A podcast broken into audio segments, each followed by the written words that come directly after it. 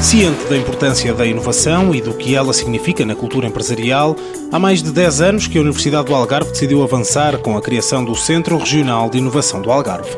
Sérgio Jesus, o vice-reitor para a investigação da Universidade, explica que o CRIA pretende incutir uma cultura empreendedora na academia. Faz parte, digamos, do compromisso social da Universidade, que é formar graduados que possam não só mudar a nossa atitude em relação às empresas, mas também criar empresas, criar os seus próprios postos de trabalho, porque nós, nós vemos em Portugal é que as empresas já cada vez mais há empresas a fechar, portanto, há empresas a falir, portanto, os nossos estudantes quando vão para a universidade e pensam arranjar um emprego, às vezes quase que perguntamos, mas emprego onde?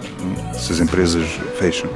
Portanto, é, é, é nosso dever, dever da Universidade do Algarve, ou dever das universidades em geral, formarem pessoas com capacidade de empreendedorismo para formar empresas. E no Algarve, muitas são as empresas relacionadas com o mar.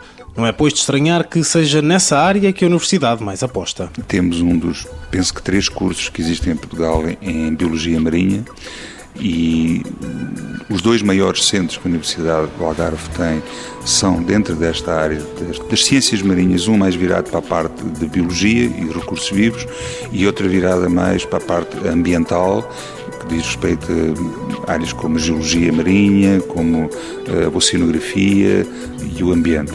Estes dois centros eh, juntos, no seu conjunto, têm cerca de 350 pessoas, 350 investigadores eh, e, portanto, constituem eh, a maior eh, capacidade instalada da Universidade do Algarve em termos de investigação. Uma universidade que espera que cheguem a bom porto os projetos levados a cabo pelas três centenas e meia de investigadores. Mundo Novo, um programa do Concurso Nacional de Inovação, BSTSF.